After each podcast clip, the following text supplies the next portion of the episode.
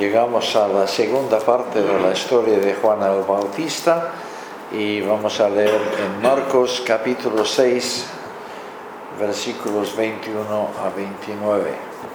La historia es trágica, es narrada con mucha sencillez, sobre todo en las últimas frases, pero tiene mucha amiga.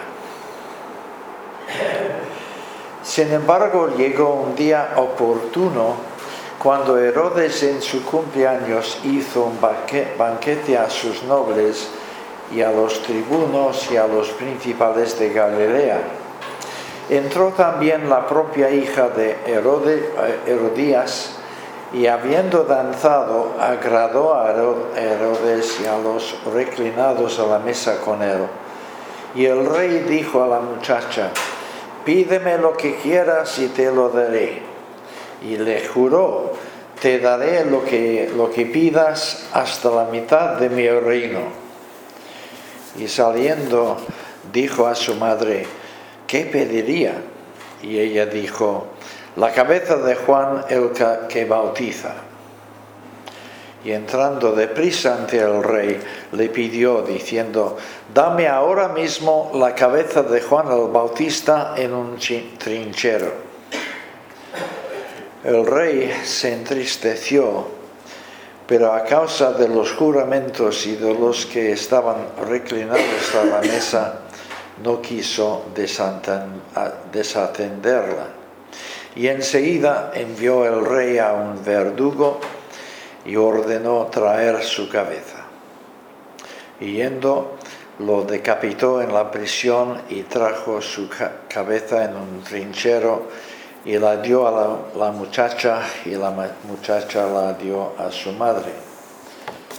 Cuando los, sus discípulos lo oyeron, vinieron y se llevaron su cadáver y lo pusieron en un sepulcro. Herodías sigue frustrada, locamente enamorada en un momento eh, hasta el punto de divorciarse de su propio marido eh, y entregarse a, Herodes, ahora ha descubierto que Herodes no es perfecto. Es un hombre tozudo que no quiere matar a Juan el Bautista.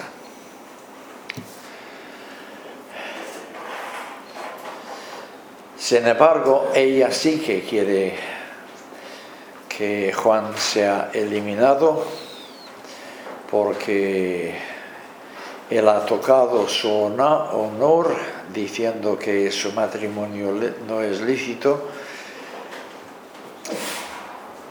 Y un buen día llega el momento adecuado el día que le proveyó la oportunidad que ella necesitaba. Ese día fue el cumpleaños de Herodes. Iba a ser para él un cumpleaños muy amargo. Su esposa no iba a regalarle algo bonito, al contrario.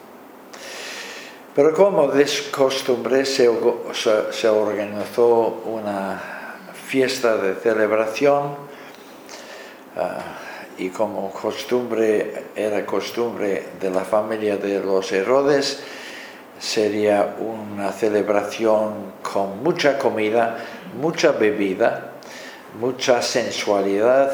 Ah, y fueron invitados tres grupos de hombres, según el versículo 21. Los nobles, probablemente los altos cargos de la administración política en Galilea, los tribunos o quiliarcas, es decir, los oficiales más altos del ejército, y los principales de Galilea, presumimos presumiblemente la aristocracia local. Es también posible entender estas tres frases como que la primera es la frase global, los nobles, la gente importante, y luego subdivisión de dos categorías, militares y civiles. Um, hay debate entre los comentaristas en cuanto a el matiz exacto a dar a, los tres grupos, pero no nos vamos a pelear por, por estas cuestiones. Lo que el texto quiere decirnos es que estaba reunida en el palacio de Herodes la élite del país, la creme de la creme, sus varones más distinguidos y eminentes. Y es obvio que el país en cuestión es Galilea. Ya hemos dicho que Herodes era rey de Galilea y de Perea. Perea en lo que hoy es Jordania. Y aquí topamos con una pequeña dificultad, pero una que puede fácilmente tener solución. Según Josefo, Juan, el Bautista fue encarcelado en Perea, concretamente en la gran fortaleza herodiana de Maqueronte. Las grandes fortalezas del país habían sido construidas por orden de Herodes el Grande, el padre de este Herodes. Ah, él era un hombre paranoico, seriamente paranoico, ah, que siempre estaba pensando que le iban a matar y por lo tanto necesitaba poder viajar de, de fortaleza en fortaleza, siempre intentando frustrar los atentados que él se imaginaba que iban a ocurrir. Y por lo tanto sus fortalezas son especialmente impresionantes. Ah, la fortaleza de Masada es la que se suele visitar en visitas a la Tierra Santa, pero hay otras. Y la de Macaronte es como en el caso de Masada, ah, una fortaleza construida sobre una, pequeña montaña con precipicios alrededor, um, casi eh, inexpugnable. Um, ilustración de la paranoia de, este rey. Juan fue encarcelado en Macaronte. Sin embargo, la fiesta es para los nobles de Galilea. Si no fuese por la información de Josefo, habríamos supuesto que esta fiesta se, fiesta se celebró en Tiberíades, la ciudad de nueva planta, también construida por Herodes el Grande eh, en tiempos de la niñez de, de, Jesús, por Herodes el Grande y sucesores.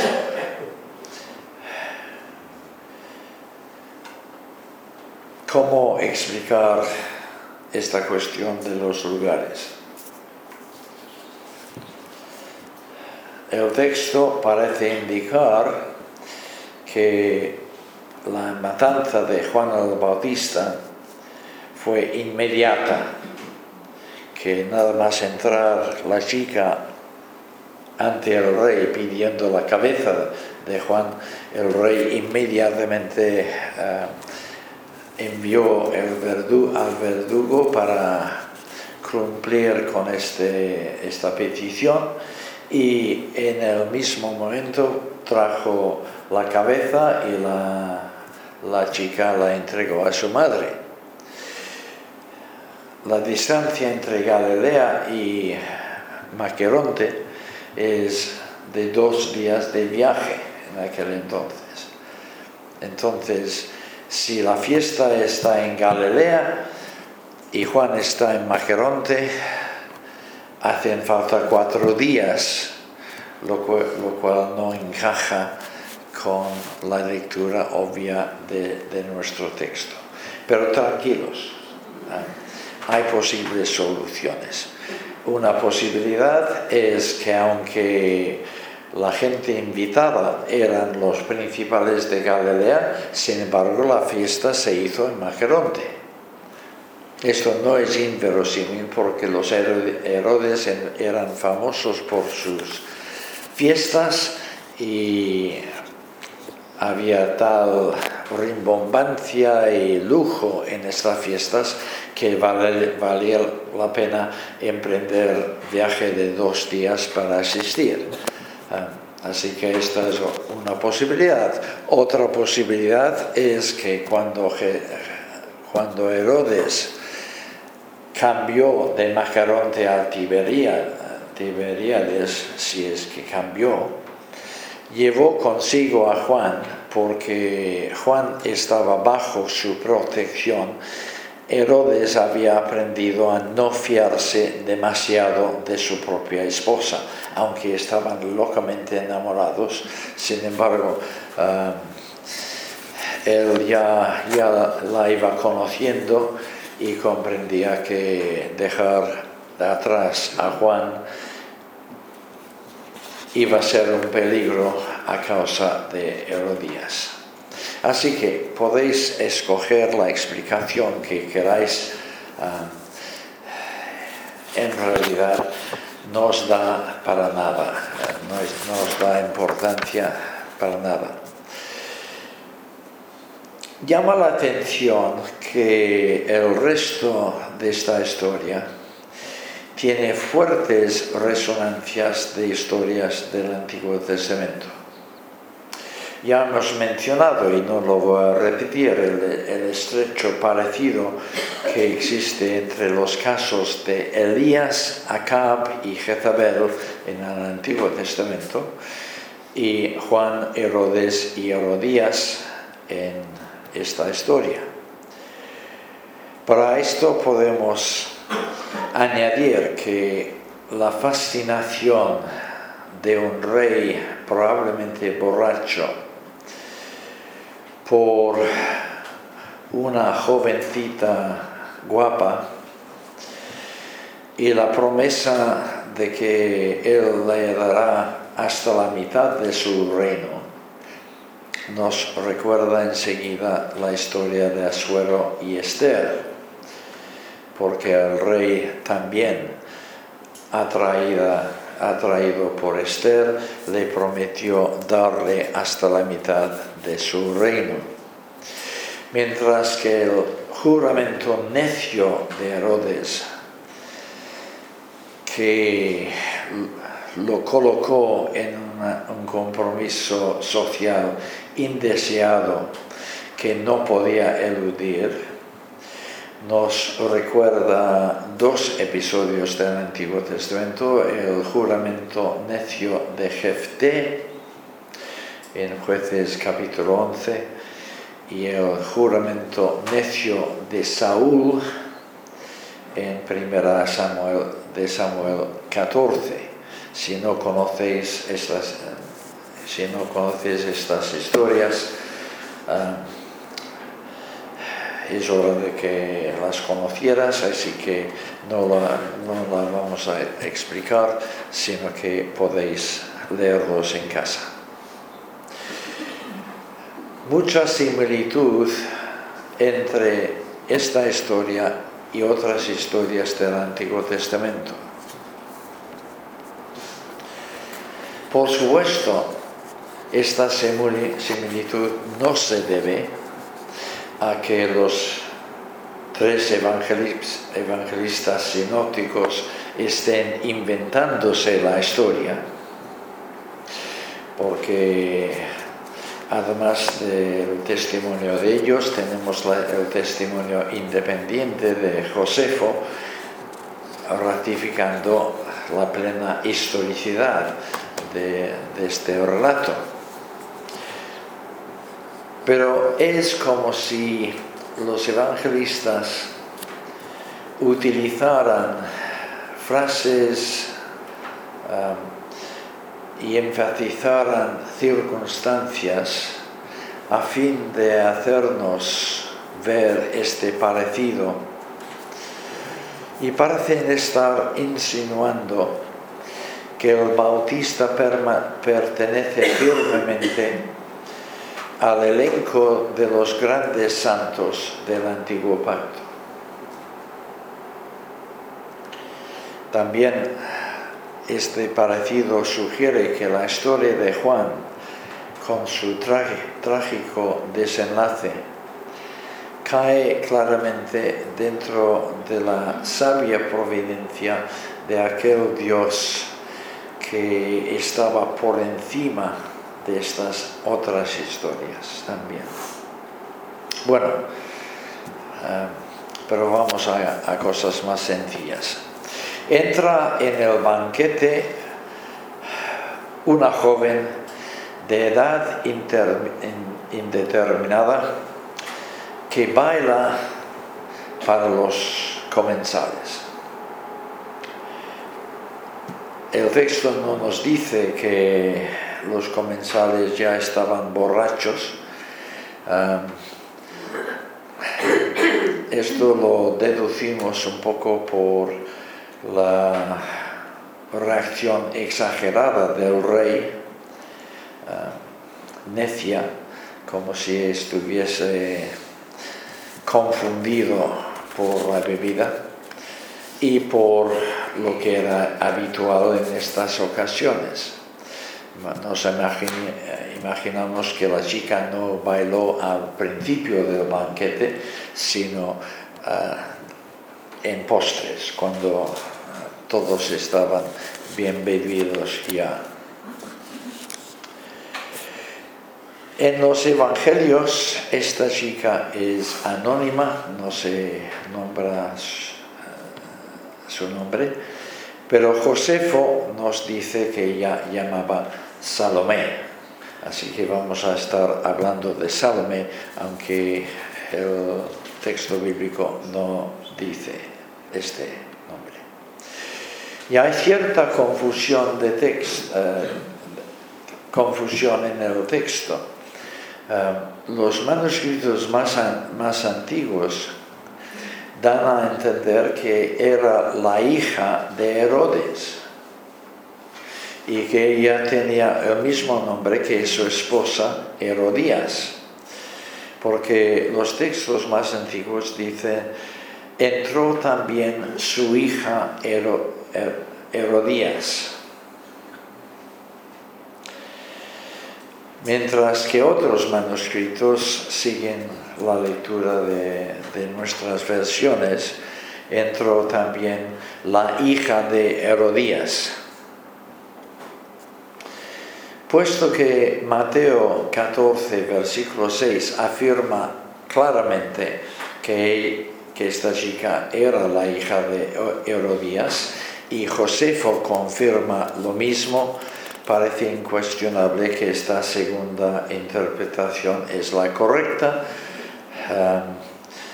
y dejaremos en manos de los eruditos la cuestión de decidir cómo ha sido uh, cometido esta torpeza de decir que era una chica llamada Herodías, hija de Herodes. Lo que no sabemos, aunque sospechamos, es la edad de la, chica. el texto griego utiliza una palabra que, que puede ser traducida, traducida como niño o muchacha, Um, es la misma palabra que encontramos en la historia de la hija de Jairo, que, que trata de una niña de 12 años.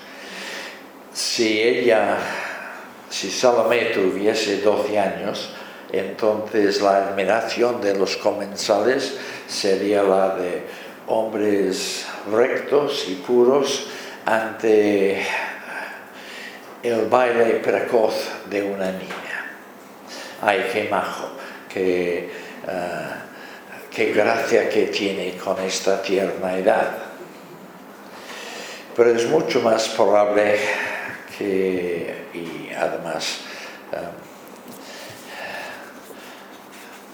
Oscar Wilde y Richard Strauss uh, confirman que este no era el caso, sino que la chica tenía, ya era mujer, aunque mujer joven, uh, y bailaba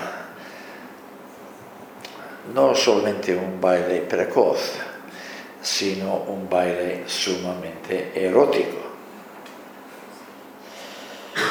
Contra esta idea está el hecho de que en las familias reales de aquel entonces sería inadmisible, inverosímil, que una princesa de la casa real bailara como si fuera una mujer de la calle. Y contra esta objeción se puede oponer, sí, pero Herodes es, un Herodes y los Herodes siempre ah, eran hombres sensuales, muy dados a esta clase de fiesta y la niña misma es una, una Herodes y por lo tanto ah, podemos suponer que, que no tendría vergüenza alguna al bailar ante este público. Además, si la niña fuera una niña, ¿habría Herodes consentido a regalarle un presente tan grotesco como una cabeza decapitada? Bastante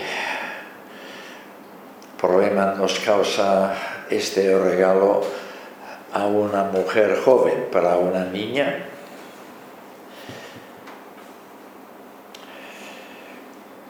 Las palabras de Herodes indicando que dará a Salomé hasta la mitad del reino, aunque esta era una expresión que se empleaba en aquel entonces y que nadie tomaba en sentido literal, eh, quería decir, eh, pide lo que quieras y puesto que soy el rey, yo tengo poder de concederte lo que sea.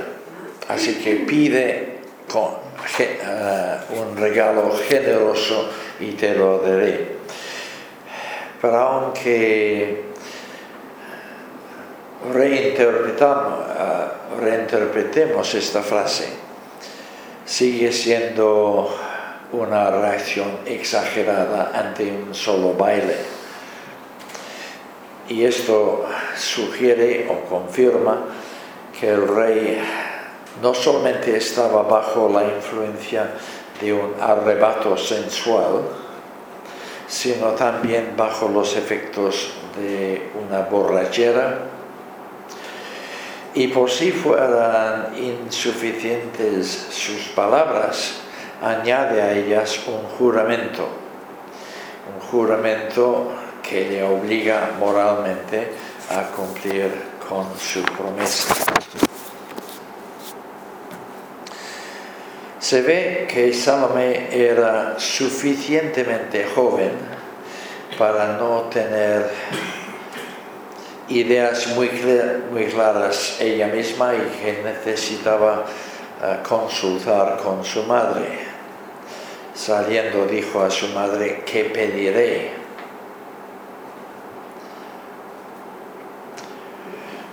Y es esta consulta la que provee a Herodías con su día oportuno.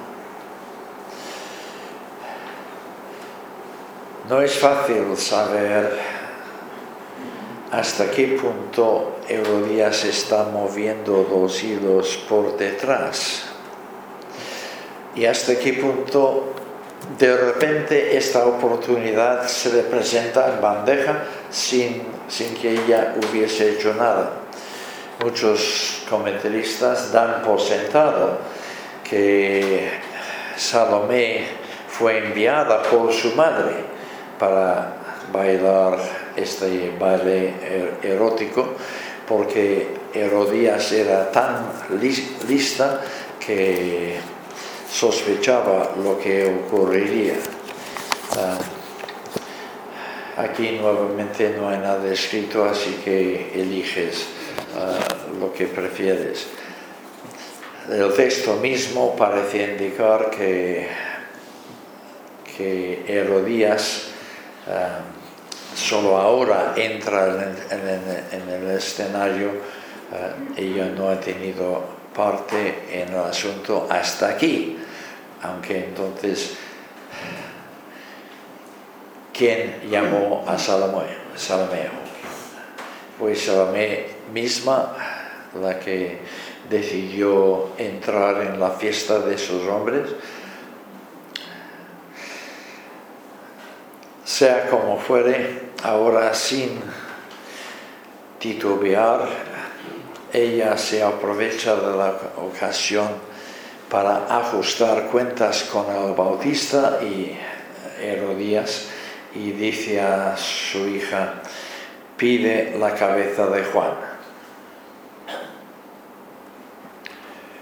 Sin embargo, la reina es suficientemente sabia como para comprender que la concesión de este regalo no va a agradar a Herodes,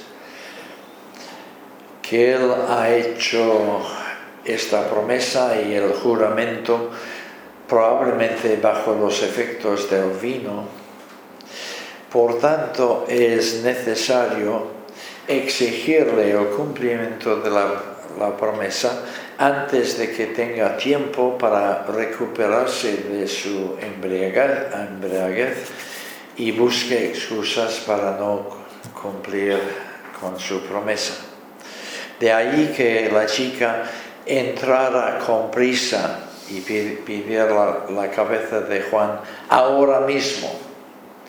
Esta celeridad, unida al hecho de que Salomé pida la cabeza en un trinchero, que parece una idea personal suya, todo esto sugiere que Salomé no era meramente un títere en manos de su madre, sino que ella era culpable de complicidad y tuvo una parte responsable en la muerte del profeta.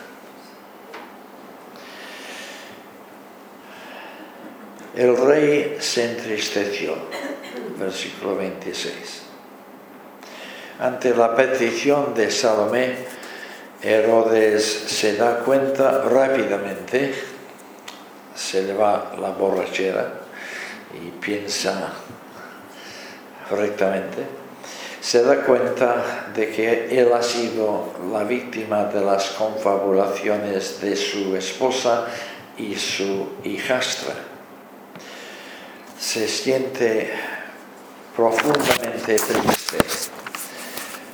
Una palabra que puede ser traducida por angustiada es la misma palabra que vamos a encontrar en 14:34, Cristo en Getsemaní, una tristeza mortal sobrecoge mi alma.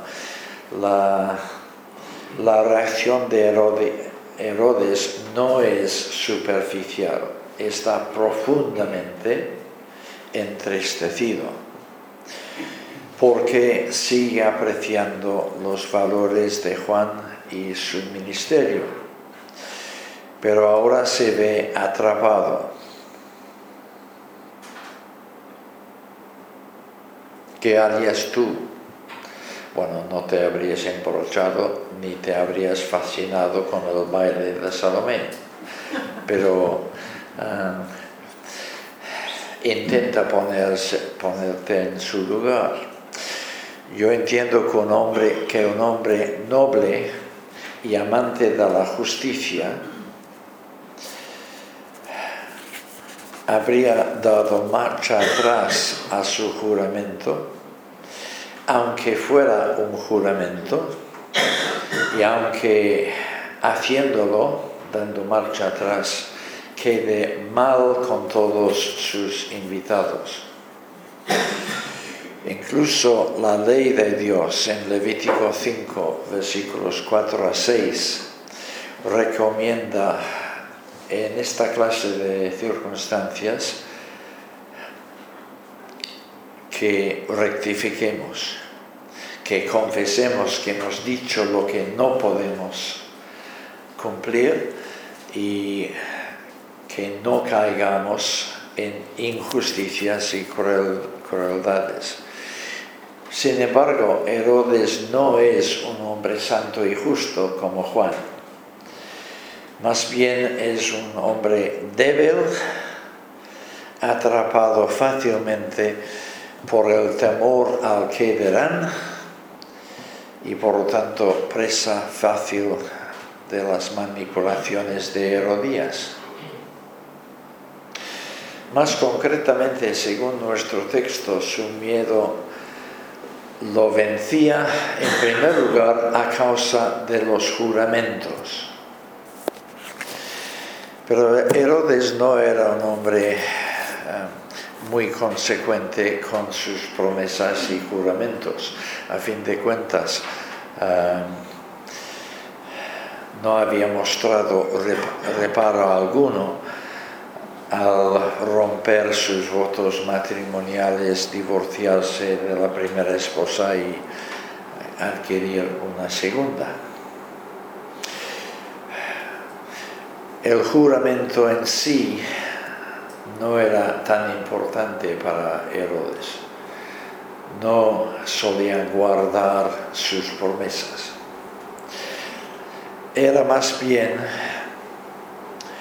el juramento hecho delante de testigos que todavía estaban presentes.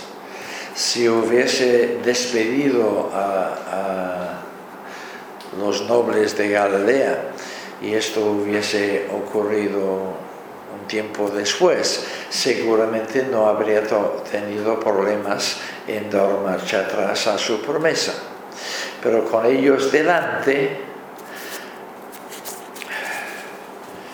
su dignidad como rey está en juego. Nosotros muy bien podemos pensar que guardando su promesa, su dignidad de rey será estará aún más en juego. Porque supongo que más de uno de sus invitados se marcharon del banquete pensando que Herodes era un tirano, un hombre injusto que había decapitado a Juan sin justicia. Pero todo esto Herodes no lo toma en cuenta, solamente ve que si no cumple lo que ha prometido a esta chica, quedará mal ante sus invitados. Perderá su respeto y en lo sucesivo vivirá con su desprecio. Puestos en la balanza, la justicia que él debía a Juan y el peligro que amenazaba su reputación, le pesaba más esto segundo. Para él congraciarse con la gente importante era más importante que seguir los dictados de la justicia. A lo mejor si hubiera, si no hubiera estado bajo los efectos del alcohol o si hubiera tenido más tiempo para reflexionar, habría tomado una decisión diferente. Pero con las prisas y presiones de aquel momento y con la mente nublada y trastornada por el alcohol, concedió lo que la joven le pidió. Como consecuencia, en palabras de un comentarista, Herodes se revela como un dirigente inmoral, inseguro y patético, que toma la salida más fácil para quedar bien en lugar de plantar cara ante lo que considera correcto. Aquí está la antítesis de Juan, que decía la verdad arriesgando su vida por ello. Y a partir de, este momento siguen las prisas. La chica ha pedido rápidamente que Herodes conceda su promesa y ahora enseguida el rey envía a un verdugo. No demora la decisión intentando ganarse tiempo porque ante sus invitados quiere aparentar ser un hombre que guarda su palabra y que actúa con decisión.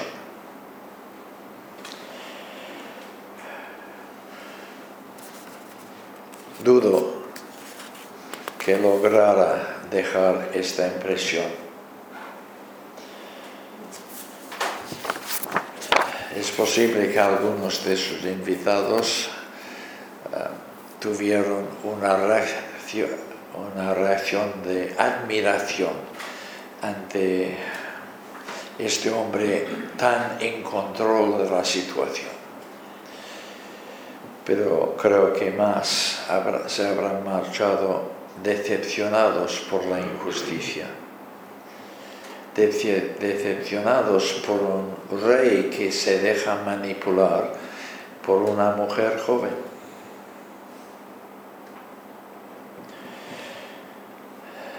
De hecho, este Herodes no iba a dejar una buena impresión ante la historia. Ah, esto no aparece en la Biblia, pero uh, Herodías quiso que él pudiese obtener el título de rey y tramó para lograr este resultado ante el emperador Calígula. Pero Calígula reaccionó negativamente y como consecuencia exilió a Herodes en primer lugar en Francia y en segundo lugar en España. España, famoso por sus exiliados, ah, recibió en aquel momento a Herodes como exiliado. Y aquí en algún momento murió ah, en la oscuridad. Así que todas sus maniobras y manipulaciones de Herodías y de, del mismo Herodes no surtieron bien buen resultado. Los detalles de la ejecución de Juan se narran rápidamente, pero no pueden esconder la vergonzosa sordidez de lo que pasó. La cabeza de Juan fue brutalmente cortada, puesta en una bandeja, una bandeja de madera, como la joven, joven había pedido, y ella aparentemente sin vergüenza, ni asco, ni remordimiento, la entregó a su madre. Estos detalles son importantes porque establecen la absoluta seguridad de la muerte de Juan. Sirven de verificación de que el asesinato se ha producido. Herodes, por tanto, cuando ahora, volviendo al tiempo presente, porque todo esto está en el pasado, cuando ahora tiene pánico pensando que, Jesús es Herodes resucitado, no tiene duda alguna en cuanto a, la, muerte de Juan. Eh, si no se, hubiese producido la cabeza en un trinchero eh, y el verdugo hubiese vuelto diciendo al rey, ya he cumplido sus órdenes, habría tenido dudas siempre de si realmente Juan hubiese muerto. Pero él mismo sabe que ha hecho decapitar a Juan, versículo 16. Y ahora, por lo tanto, si Juan está haciendo milagros por Galilea, tiene que haberse haber resucitado. La siniestra satisfacción de Herodías contrasta vivamente con el dolor incontenible de los discípulos de Juan, aunque ni la satisfacción de Herodías ni el dolor de los discípulos son mencionados por el texto, pero nos imaginamos que fue así. El texto prosigue fría y objetivamente, narrándonos los hechos tal y como ocurrieron y dejando a nuestra imaginación los sentimientos de los protagonistas. Pero además del contraste entre los sentimientos de Herodías y los discípulos de Juan, podemos palpar también un contraste grande entre esta última escena y la escena del entierro. En el entierro todo es sobriedad, sencillez y honorabilidad. En cambio, en la fiesta de Herodes, todo era embriaguez, perversión y vergüenza. El contraste es enorme. Vamos a ver el mismo contraste cuando lleguemos a, la pasión de Jesús. Después de las terribles torturas y, insultos de la crucifixión, viene la calma, la dignidad del entierro. Y es que esta escena del entierro de Juan es en realidad un anticipo de aquel otro entierro que también va a tener lugar después del ajusticiamiento ignominioso llevado a cabo por otro gobernante débil y vacilante que cederá ante las presiones sociales en lugar de mantenerse firme a sus convicciones.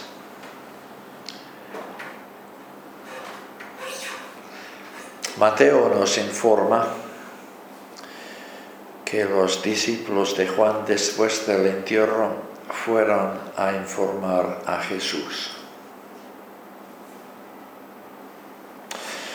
Los discípulos ya habían conseguido permiso para visitar a su maestro en la cárcel, de allí que pueden ir y volver como mensajeros entre Juan y Jesús en Mateo capítulo 11. Ahora se aprovechan de este mismo permiso seguramente para volver a entrar con la finalidad de dar al cuerpo decapitado un honroso entierro. Parece que la corte misma habría dejado el cadáver allí indefinidamente, sin preocuparse por él. Allí acaba esta historia. ¿Qué lecciones podemos extraer de ella? Muchas y muy variadas, pero yo solo voy a señalar tres. En primer lugar, la suerte de Juan puede contemplarse como un anticipo profético de lo que va a pasar a Jesús. Si al precursor la han tratado así, no van a tratar de otra manera al Mesías que el precursor anuncia. Juan es el precursor no solamente en su enseñanza y proclamación del reino, sino también en su muerte. Dice otro comentarista, su muerte sirve de presagio y prefiguración del arresto y crucifixión de Jesús. Tanto Jesús como Juan son arrestados por desafiar a los poderes establecidos. Los dos son entregados a la muerte por dirigentes egoístas que saben que sus víctimas son inocentes, pero vacilan ante la presión y escogen su propia conveniencia antes que la justicia. Los cuerpos de ambos son enterrados por sus seguidores. Pero la gran diferencia entre los dos casos es que tras la muerte de Juan surgen rumores de que ha resucitado de la muerte, mientras que Jesús realmente resucitó de entre los muertos.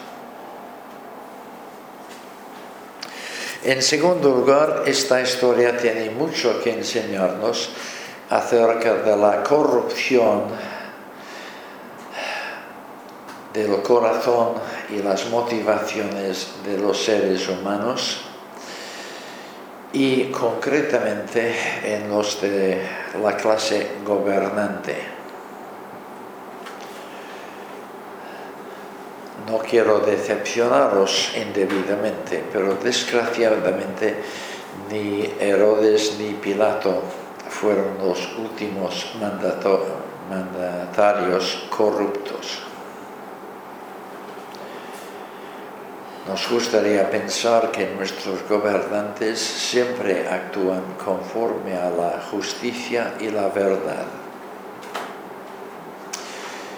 Pero si tú piensas esto, desengáñate.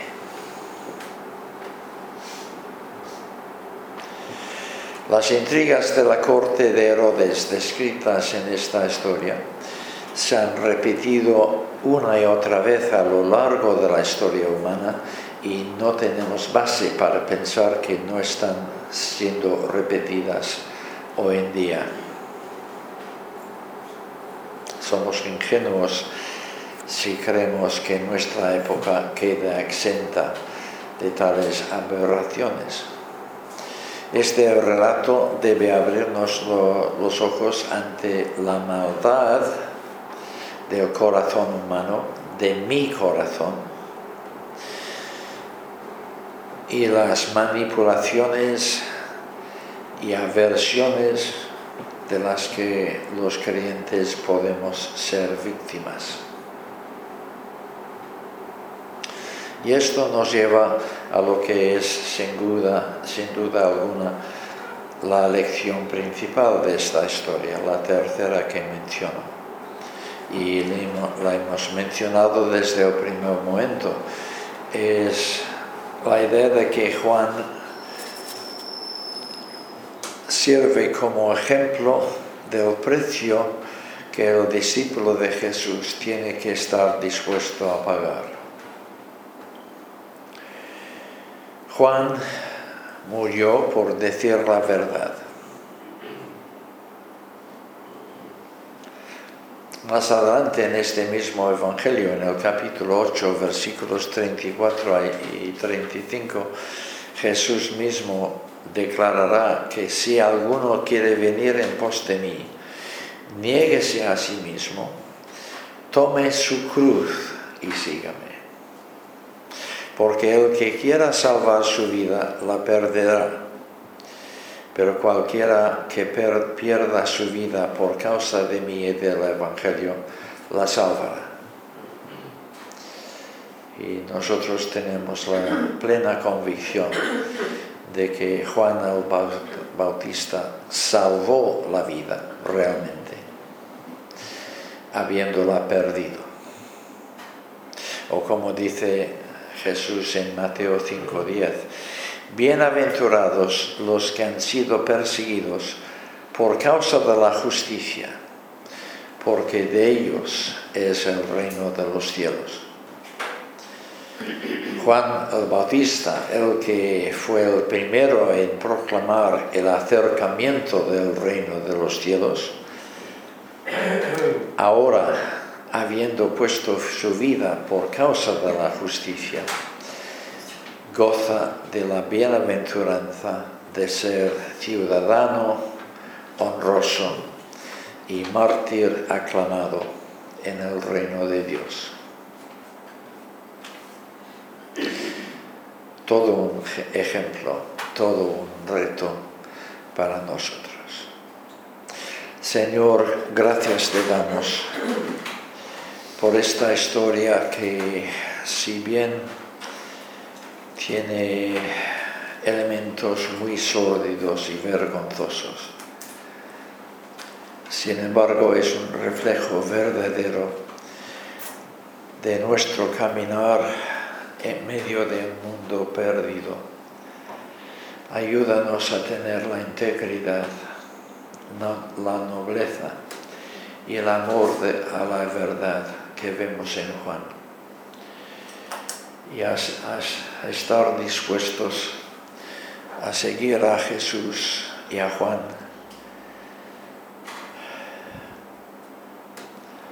hasta el punto de pagar el precio si es necesario de ser tus discípulos hasta el fin. Te lo pedimos en el nombre de aquel que fue, fue fiel hasta el fin, nuestro amado Salvador Jesús. Amén.